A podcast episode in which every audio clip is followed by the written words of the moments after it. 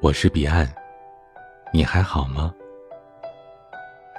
你一个月工资多少？三千块。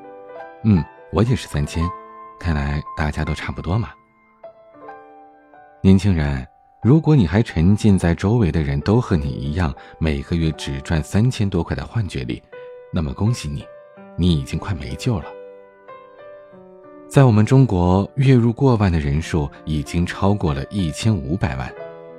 随着北京煎饼大妈“我月入三万，怎么会少你一个鸡蛋”的新闻引爆了网络。那些你所想不到的隐形富豪被曝光在了众人眼前。不仅仅是卖煎饼的大妈，浙江卖烧饼的杨师傅更是攒下了七套房，引人关注。一夜之间，周围月入几万的人仿佛雨后春笋，全都冒了出来。就连这些在你印象当中应该生活在底层的小商贩，也突然摇身一变成了隐形土豪。而你呢？那个天天早上排队买煎饼，自以为高高在上帮助大妈脱贫的人，一个月的收入可能只有他的十分之一而已。意外吗？惊讶吗？不可思议吗？其实你一点都不用感到匪夷所思。根据最近的一份调查显示，我国月入过万的人数已经超过了一千五百万，而相关的媒体又进行了专业的分析。从各地公布的自主申报个税的人数、私人汽车保有量这些相关的数据，得出我国月入过万的人数不仅仅只有一千五百万，而是远远的高于了这个数据，并且一直在上涨。虽然目前仍然有很多人月收入在三千左右徘徊，甚至连最低工资标准都不一定能达到，但是这个群体的人数已经随着经济发展而不断减少。群体的规模也在慢慢的缩小。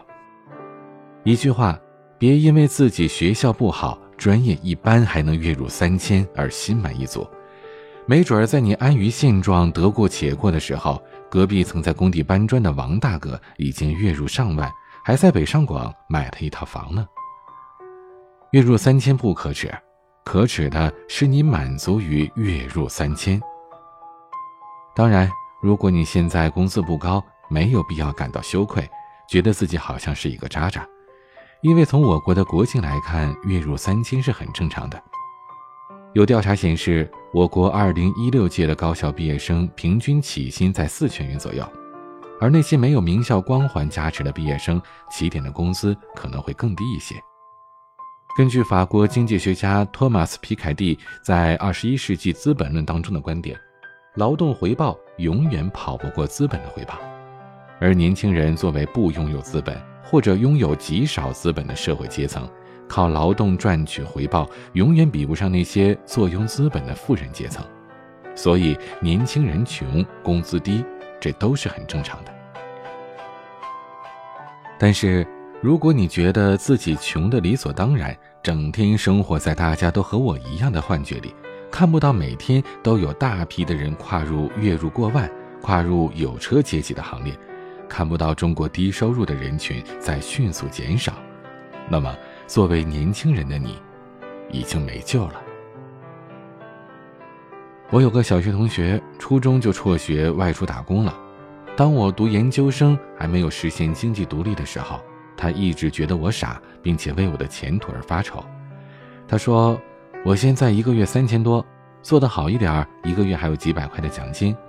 听说现在连海归的工资都很低，你读那么多书有什么用啊？出来的时候也不会比我多多少吧？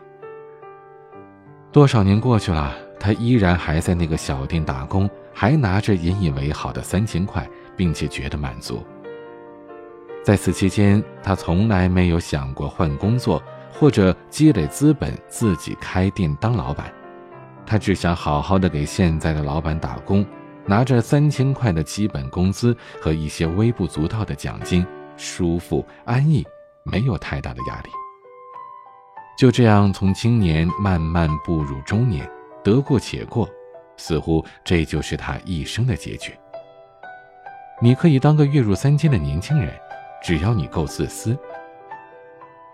我看到过很多年轻人。他们常常跟朋友、恋人和家人抱怨着自己的生活，不满意自己的工作，不满意自己的上司，不满意一切的一切。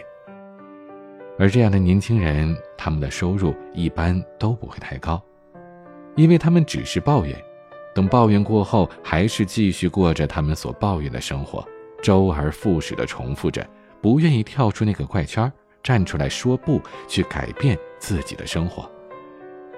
这个世界是功利的，不公平，特现实，但我们不能否认，只要努力，我们还是可以改变一些东西的，努力的越多。机会也就越多。电影《黄金时代》里边有一句台词是这样说的：“人一生选择的事情非常少，没法选择怎么生，通常也没有办法选择怎么死。我们唯一能够选择的两件事儿，第一是我们这一生怎么爱，第二是我们这一生怎么活。”你可以说我月薪三千，我很满足啊。没错，只要你够自私。因为你爱的人可能因为你的不努力受着极大的委屈，你的老婆可能因为你一个月只赚三千，生产时就得选择顺产而不是剖腹产，为了省钱，她只能忍痛坚持。你的孩子可能因为你只赚三千块，只能放弃辅导班而在家埋头做题，为了省钱，他可能要比别的孩子付出更多的努力。你可以当一个月入三千的年轻人，只要你不后悔。没有人可以为你做决定，人生的道路、人生的选择还是得自己来决定。年轻的时候可以选择安逸，选择舒服，可以选择平平淡淡，只要你不后悔。古人云：“少壮不努力，老大徒伤悲。”其实不要等到老。一系列的现实问题就已经会让你焦头烂额了，不努力，对象怎么办？学区房怎么办？父母养老怎么办？这些少一分钱都不行。前几天刚看到一个朋友发朋友圈，把他的吉利换成了宝马。他说：“喷泉之所以漂亮，是因为有压力；瀑布之所以壮观，是因为没有退路。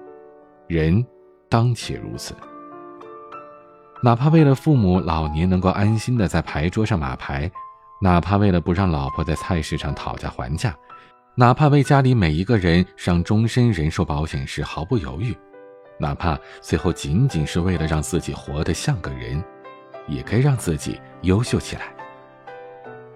曾在一篇文章当中看到过这样一段话：青蛙思想保守，不思进取，坐井观天是负能量。而癞蛤蟆思想前卫，想吃天鹅肉，有着远大的目标，这是正能量。所以最后，青蛙上了饭桌，成了一道叫做田鸡的菜；而癞蛤蟆上了供台，改名为聚财金蟾。有句话说得好，哪有什么中年危机，只是年轻的时候不够努力。人的一生有着上万种的可能，但你不努力，得过且过。你的人生就只有一种可能，一直羡慕别人，委屈自己，委屈家人。只有年轻时的刻苦努力，才能让以后的你毫不费力。一直很喜欢看《最强大脑》这个节目，除了被每一个天赋异禀的人所折服，更让我佩服的是，他们明明可以靠天赋吃饭，却仍然努力的让人害怕。在中德脑王争霸赛上。年仅二十三岁的中国选手黄胜华因为身体不适，遗憾落败。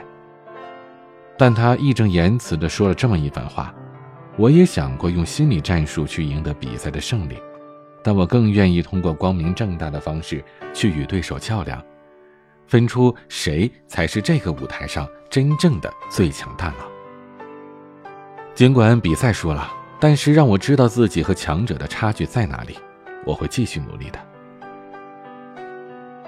我们有着成千上万个去努力的理由，为了能够自信的站在他面前，为了爱情，你应该努力奋斗。因为爸妈离婚了，我妈只有我了。为了亲情，你该努力奋斗。我想早日实现自己的梦想。为了自己，你更应该努力奋斗。醒醒吧，年轻人，奋斗的理由千千万万。只要你愿意。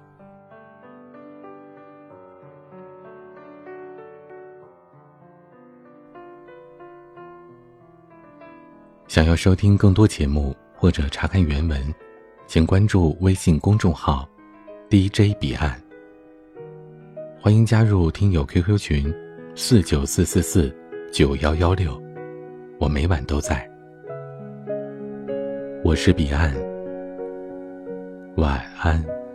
看昨天的我们走远了，在命运广场中央肩膀，越奔跑越渺小。曾经并肩往前的伙伴，在举杯祝福后都走散。只是那个夜晚，我深深的都留藏在心坎。长大以后，我只能奔跑，我多害怕黑暗中跌倒。明天你好，含着泪微笑，越美好越害怕得到。每一次哭，又笑着奔跑，一边失去，一边在寻找。明天你好，声音多渺小，却提醒我，勇敢是什么。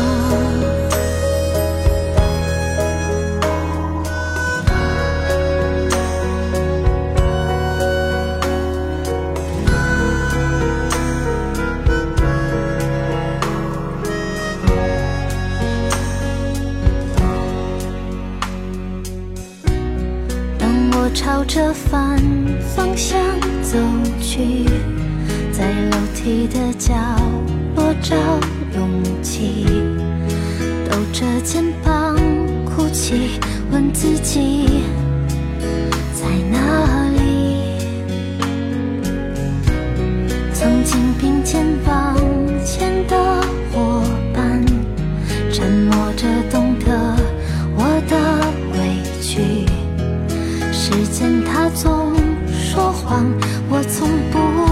失去那些肩膀。长大以后，我只能奔跑，我多害怕